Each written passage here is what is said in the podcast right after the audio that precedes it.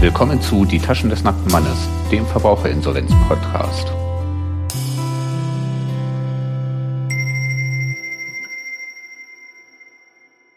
Und vorab der Standard-Disclaimer, dieser Podcast soll einen allgemeinen Überblick über das Verbraucherinsolvenzverfahren geben und stellt in keiner Weise einen Ersatz für eine ordentliche Schuldnerberatung oder Rechtsberatung dar. Falls ihr irgendwann mal in die Verlegenheit kommt, euer Anliegen vor einer Richterin oder im Insolvenzverfahren möglicherweise einer Rechtspflegerin vortragen zu müssen, könnt ihr euch nicht darauf berufen, dass euch irgendein Dude etwas in einem Podcast erzählt hat. Diese Folge nehme ich im Jahr 2021 auf. Folge 1. Wozu das Ganze? Sinn und Zweck des Insolvenzverfahrens. Als Inhalt der ersten Folge habe ich den Zweck des Insolvenzverfahrens gewählt. Der Grund ist, dass sich die meisten Menschen über den Zweck bestimmter Gesetze keine Gedanken machen. Allerdings sollten sich die Betroffenen eines Gesetzes gelegentlich Gedanken über dessen Zweck machen. Ansonsten ist es umso schwerer zu verstehen, warum bestimmte Sachverhalte so vom Gesetzgeber geregelt wurden, wie sie nun mal geregelt wurden. Und aus Unverständnis entsteht dann leicht Verdruss, Angst, Ärger und am Ende ab und zu Resignation. Dies gilt insbesondere dann, wenn es sich um komplexere Sachverhalte wie im Insolvenzverfahren handelt.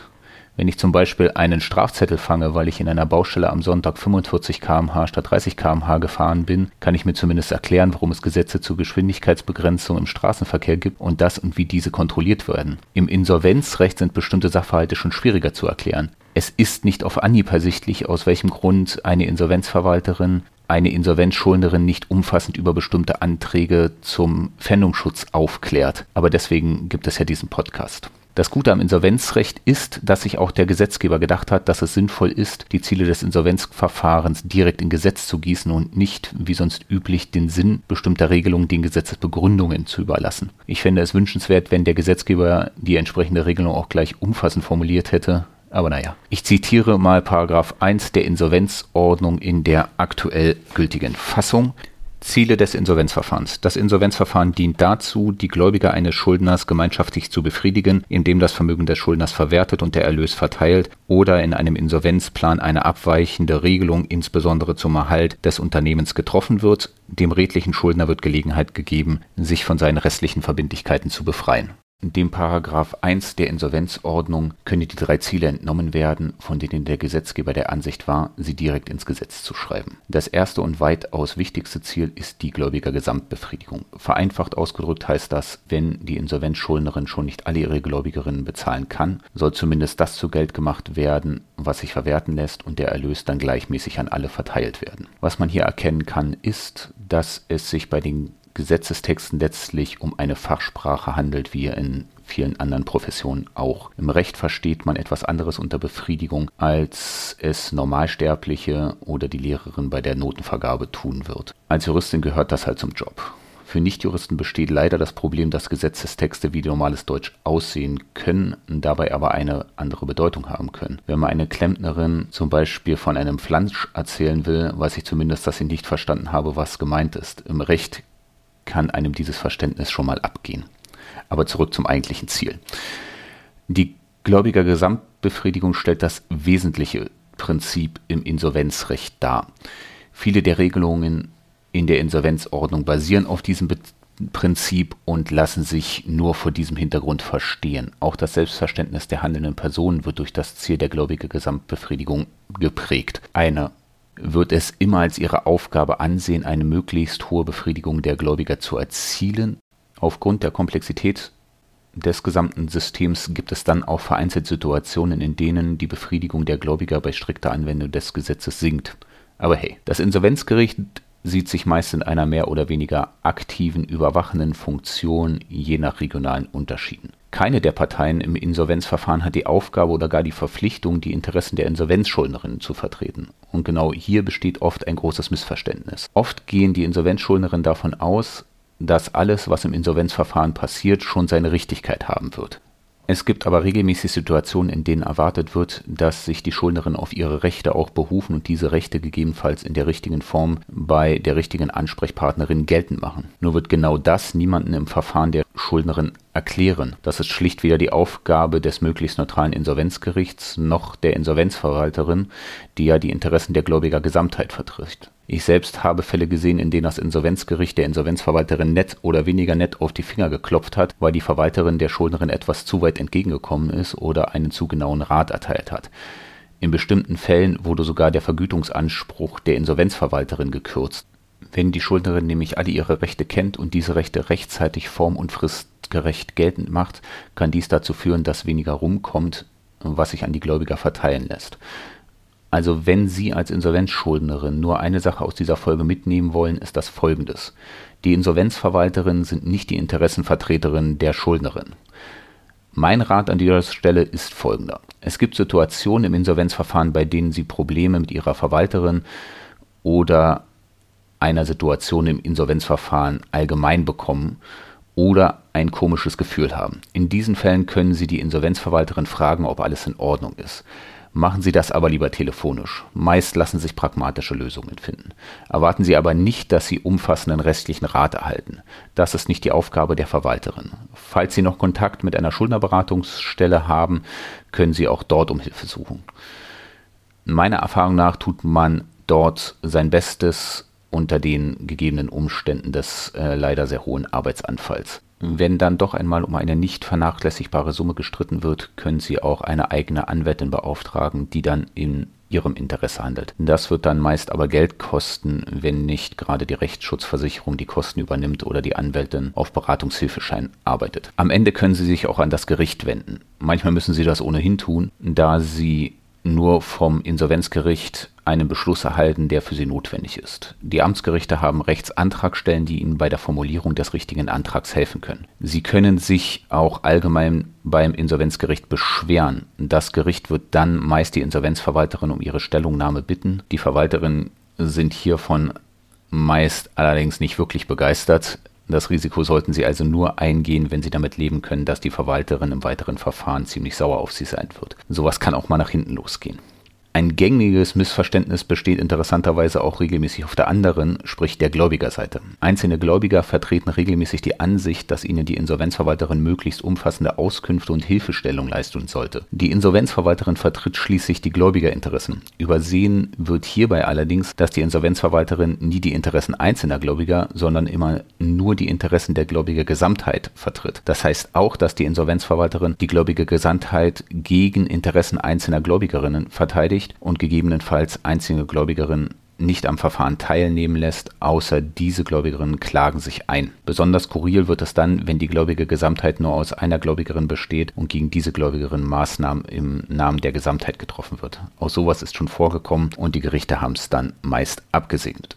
Als zweites Ziel sieht die Insolvenzordnung den Unternehmenserhalt gegebenenfalls durch einen Insolvenzplan vor. Da ich mich in diesem Podcast weniger mit den Unternehmensinsolvenzen und mehr mit den Verbraucherinsolvenzen beschäftigen will, hierzu nur ein paar kurze Sätze. Entgegen landläufiger Meinung kann unter gewissen Umständen ein Unternehmen oder vielmehr der Geschäftsbetrieb eines Unternehmens im Insolvenzverfahren erhalten bleiben. Eine gute Insolvenzverwalterin wird immer versuchen, einen Geschäftsbetrieb zu erhalten und nicht zu zerschlagen. Allerdings auch nur dann, wenn hierdurch nicht die gläubiger Gesamtbefriedigung gefährdet wird. Insolvenzverwalterinnen werden grundsätzlich nicht in Haftung genommen, wenn sie einen Geschäftsbetrieb schließen und abwickeln, wenn dies den Gläubigerinteressen dient. Andersherum wird sich die Insolvenzverwalterin jedoch stark rechtfertigen müssen und gegebenenfalls auch mit dem eigenen Vermögen haften, wenn sie einen Geschäftsbetrieb weiterführt und dieser Geschäftsbetrieb fortlaufend Verluste erwirtschaftet. Insbesondere dann, wenn durch die Verluste das Vermögen verbraucht wird, was bei einer Zerschlagung vorhanden wäre. An verlustreich weitergeführten Betrieben sind schon Insolvenzverwalterinnen zugrunde gegangen. Im Zweifel werden die Insolvenzverwalterinnen dann doch meist den risikoarmen Weg der Zerschlagung gehen. Wobei ich hier keinen falschen Eindruck erwecken will.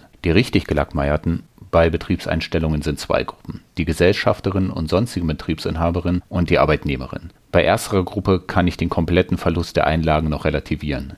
Immerhin sind sich die meisten Menschen bei Investitionen in ein Unternehmen des Risikos bewusst, eine Investition möglicherweise auch verlieren zu können. Dieses Risiko schlägt dann im Insolvenzverfahren halt knallhart zu. Bei Arbeitnehmerinnen kann das schon ganz anders aussehen. Deren gesamte finanzielle Zukunft kann vom Fortbestehen eines Unternehmens abhängen. Man stelle sich nur die 60-jährigen Mitarbeiterinnen vor, die 40 Jahre lang in einem Unternehmen gearbeitet haben. Wenn dann nicht ganz großer Mangel an genau dieser Fachkraft besteht, sieht es echt düster aus. Um keinen kompletten Gesichtsverlust zu erleiden, kommen manche Arbeitgeberinnen auf die Idee, die Schuld für die Betriebseinstellung der Insolvenzverwalterin zuzuschustern. Die Wahrheit ist allerdings, dass der weit überwiegende Teil der Unternehmen, die im Insolvenzverfahren landen, unter keinen Umständen zu retten sind. Jeder, der in der Insolvenzverwaltung arbeitet, weiß, dass die meisten Insolvenzanträge leider viel zu spät gestellt werden, um noch etwas unternehmen zu können. Der Gesetzgeber versucht gegen zu späte Insolvenzanträge vorzugehen, bislang allerdings wenig erfolgreich.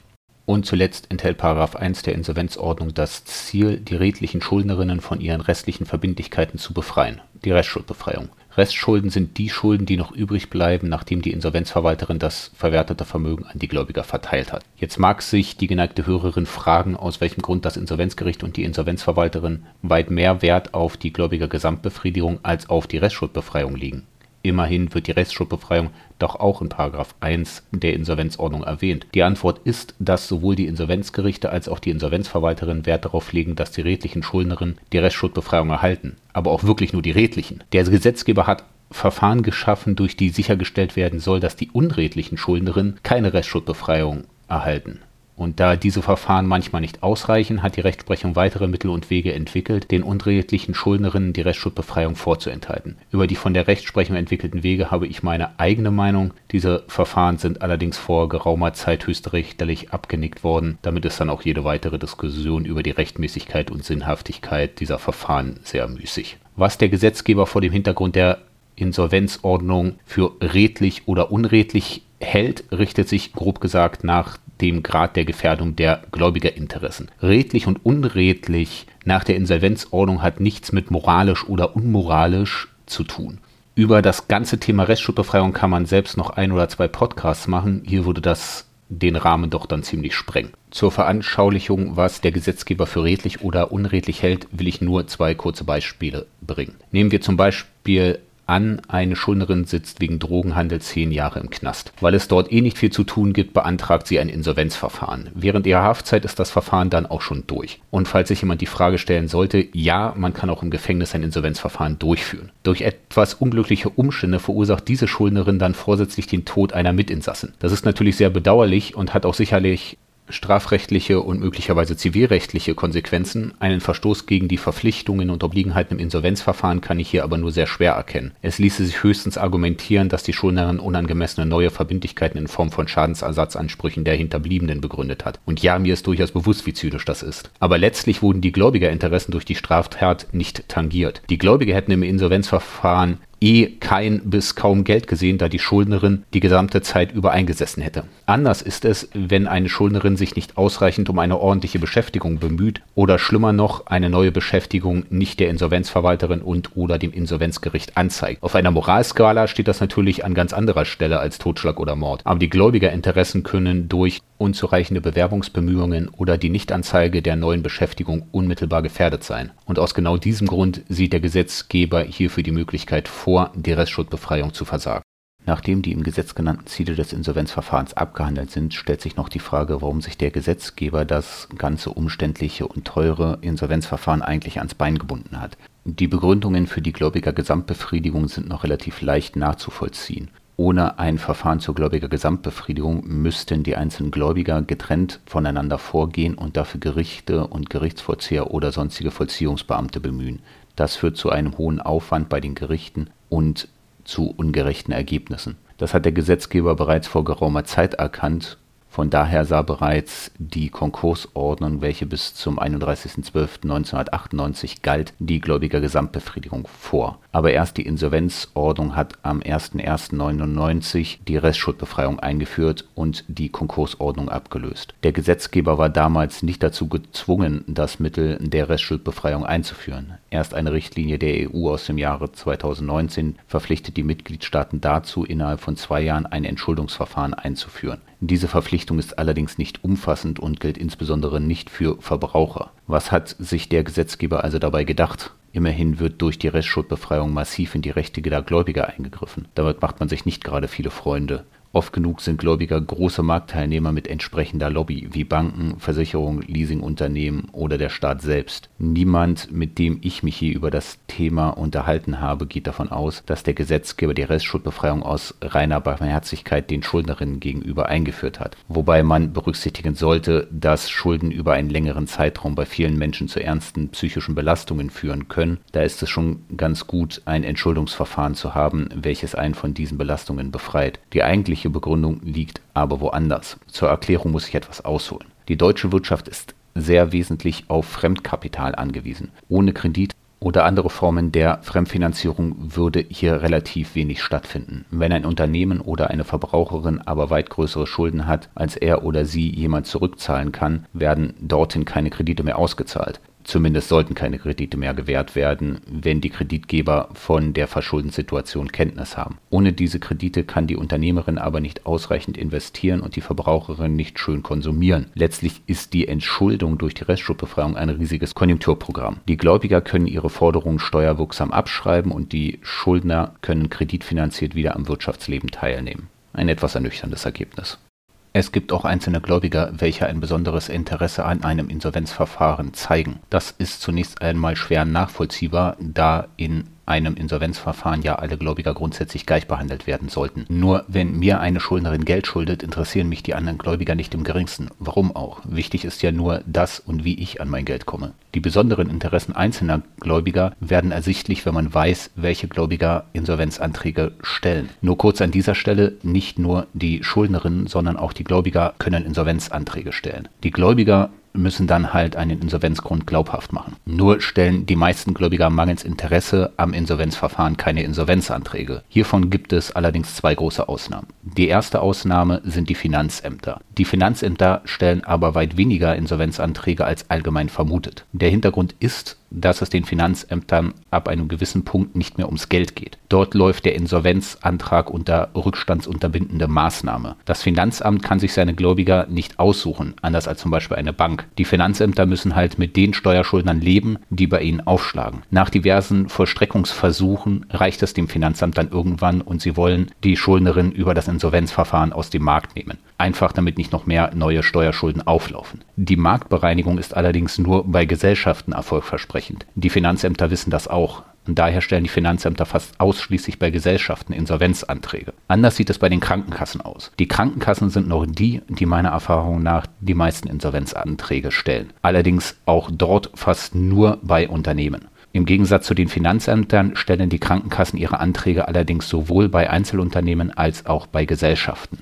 Die Rückstände bei den Krankenkassen basieren bei Unternehmen selten auf der Versicherung der Einzelunternehmerin selbst. Vielmehr basieren die Rückstände darauf, dass das Unternehmen die Krankenkassenbeiträge der Arbeitnehmerinnen nicht bezahlt hat. Da es sich um eine Straftat handelt, wenn die Arbeitgeberin den Arbeitnehmeranteil der Sozialversicherung nicht zahlt, können die Krankenkassen nach der Rechtsprechung auch relativ einfach Insolvenzanträge stellen. Die Motivation der Krankenkassen scheint hierbei eine andere als bei den Finanzämtern zu sein. Sonst ließe sich nicht erklären, warum diese Anträge auch nach Jahren noch bei Einzelunternehmen gestellt werden. Die Krankenkassen stellen diese Anträge meiner Ansicht nach fast ausschließlich, um Druck auf die Schuldnerin auszuüben. Aus diversen Gründen haben viele Unternehmen eine Wahnsinnsangst vor dem Insolvenzverfahren. Ob berechtigt oder nicht, spielt hierbei keine Rolle. Die Schuldner, die bis dahin alles von Mahnungen, Besuchen durch Gerichtsvollzieher und Pfändungen ausgehalten haben, versuchen nach einem Insolvenzantrag durch die Krankenkassen dann oft irgendwo doch das Geld aufzutreiben, um die Krankenkasse voll zu bezahlen, damit diese den Antrag zurücknimmt oder für erledigt erklärt. Die Krankenkassen bauen darauf, dass genau dieser Druck durch das drohende Insolvenzverfahren dazu führt, dass die Schuldnerin ihre Schulden bei der Krankenkasse bezahlen. Diese Druckanträge erreichen allerdings genau das Gegenteil von dem, was der Gesetzgeber mit dem Insolvenzverfahren beabsichtigt hatte. Die Bezahlung nur der Krankenkasse auf Druck ist das Gegenteil der beabsichtigten Gläubigergleichbehandlung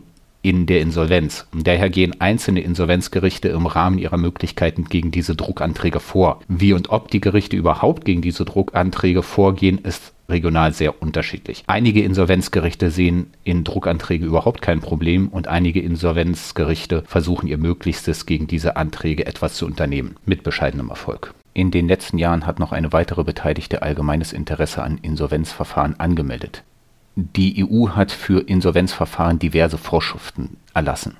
Zunächst ist da einmal die Verordnung 2015/848 vom 20.05.2015, die sogenannte EUINSVO. Mit dieser Verordnung hat die EU dafür gesorgt, dass die Mitgliedstaaten das jeweilige Insolvenzrecht aller anderen Mitgliedstaaten untereinander anerkennen und Regelungen für grenzüberschreitende Insolvenzverfahren getroffen. Mit der Verordnung hat sich die EU nur in sehr geringem Umfang in die einzelstaatlichen Regelungen eingemischt. Das sollten die Mitgliedstaaten damals doch noch lieber selbst regeln. Diese Einstellung änderte sich durch die Richtlinie 2019/1023 über präventive Restrukturierungsrahmen, über Entschuldung und über Tätigkeitsverbote sowie über Maßnahmen zur Steigerung der Effizienz von Restrukturierungs-, Insolvenz- und Entschuldungsverfahren und zur Änderung der Richtlinie 2017/1132 der Zweck dieser Richtlinie ist aus rein deutscher Sicht wenig nachvollziehbar. Als wesentlichen Grund für die Richtlinie gibt die EU die sogenannte zweite Chance an. Die zweite Chance ist hierbei aber nicht ganz identisch mit der Restschuldbefreiung nach deutschem Recht. Vielmehr soll Unternehmen die Möglichkeit gegeben werden, durch ein Entschuldungsverfahren möglichst schnell wieder am wirtschaftlichen Leben teilnehmen zu können. Die Entschuldungsverfahren der Mitgliedstaaten sollen einen Entschuldungszeitraum für Unternehmen von nicht mehr als drei Jahren vorsehen und es wird ein vorinsolvenzliches Restrukturierungsverfahren für Unternehmen eingeführt. Wieder einmal. Die Richtlinie der EU geht davon aus, dass es einer Unternehmerin erst nach erfolgreicher Entschuldung möglich sei, wieder unternehmerisch tätig zu sein. Die Sache ist nur die, das deutsche Insolvenzrecht ermöglichte es schon während des Insolvenzverfahrens zumindest den Einzelunternehmerinnen weiterhin wirtschaftlich tätig bleiben zu können. Dafür bedarf es die Entschuldung überhaupt nicht. Die Entschuldung kann auch später erfolgen. Eine Vielzahl von Einzelunternehmerinnen führen ihren Geschäftsbetrieb in Deutschland im Insolvenzverfahren fort. Ob das jetzt gut oder schlecht ist, sei mal dahingestellt. Für Verbraucherinsolvenzverfahren gibt die EU in ihrer Richtlinie nur Empfehlungen und keine Anweisungen an die Mitgliedstaaten. Der Fokus liegt auf den Unternehmen, die in Deutschland diese Richtlinie aber nicht gebraucht hätten. Die Richtlinie sollte man daher nicht aus deutscher, sondern vielmehr aus europäischer Sicht sehen. In der EU gibt es einige Mitgliedstaaten, welche im juristischen Bereich sowohl bei den Gerichten als auch bei der Kapazität der Gesetzgebung bei weitem nicht so gut aufgestellt sind wie in Deutschland. Die Richtlinie soll diesen Staaten einen Leitfaden geben, an dem man sich gut orientieren kann. Letztlich ist es für die gesamte EU wünschenswert, wenn sich in allen Mitgliedstaaten die Konjunkturwirkung des Insolvenzverfahrens verwirklichen ließe. Für Deutschland sprach wenig für oder gegen diese Richtlinie. Deutschland hat noch zuletzt einige Regelungen in die Richtlinie aufnehmen lassen, damit wir unser Insolvenzverfahren nicht allzu sehr ändern müssen. Die Richtlinie hat sich allerdings auch hierzulande auf das Verbraucherinsolvenzverfahren ausgewirkt. Es wurde für neuere Verfahren Ende 2020 die Restschuldbefreiungszeit sowohl für Verbraucher Verbraucher als auch für Regelinsolvenzverfahren auf drei Jahre verkürzt. Der Gesetzgeber hat nach viel guten Zureden durch diverse Verbände und Experten entschieden, dass es bei der Dauer der Restschuldbefreiungszeit keinen Unterschied zwischen Unternehmern und Verbrauchern geben sollte. Die Große Koalition ließ sich aber nicht nehmen, eine völlig unsinnige Evaluierung der Verkürzung der Restschuldbefreiungszeit nur bei den Verbraucherinsolvenzverfahren bis zum 30.06.2024 vorzuschreiben. Soll heißen, dass bis 2024 nachgewiesen werden soll, wie sich die Änderung auf das Verhalten der Verbraucher ausgewirkt hat. Nicht nur meiner Ansicht nach hätte man sich diesen Blödsinn aber auch echt ersparen können. Niemand wird im Jahr 2024 Lust haben, die Insolvenzordnung an diesem einen Punkt auf den Rechtsstand vor 2021 zurückzudrehen.